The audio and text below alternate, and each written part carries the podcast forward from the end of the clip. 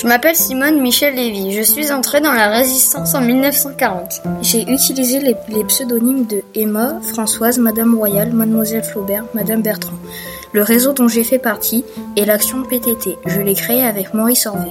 Les différents types d'actions que j'ai menées sont j'ai fait passer des messages, j'ai saboté des lignes téléphoniques et j'étais logisticienne.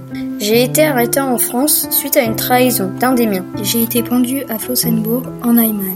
J'ai reçu les décorations et les honneurs de compagnon de la Libération, chevalier de la Légion d'honneur. J'ai été torturée et interrogée à la prison de Fresnes et je n'ai pas parlé. J'ai été transférée à Compiègne puis à Ravensbourg, un camp de concentration. Je suis l'une des six femmes les plus importantes de la résistance.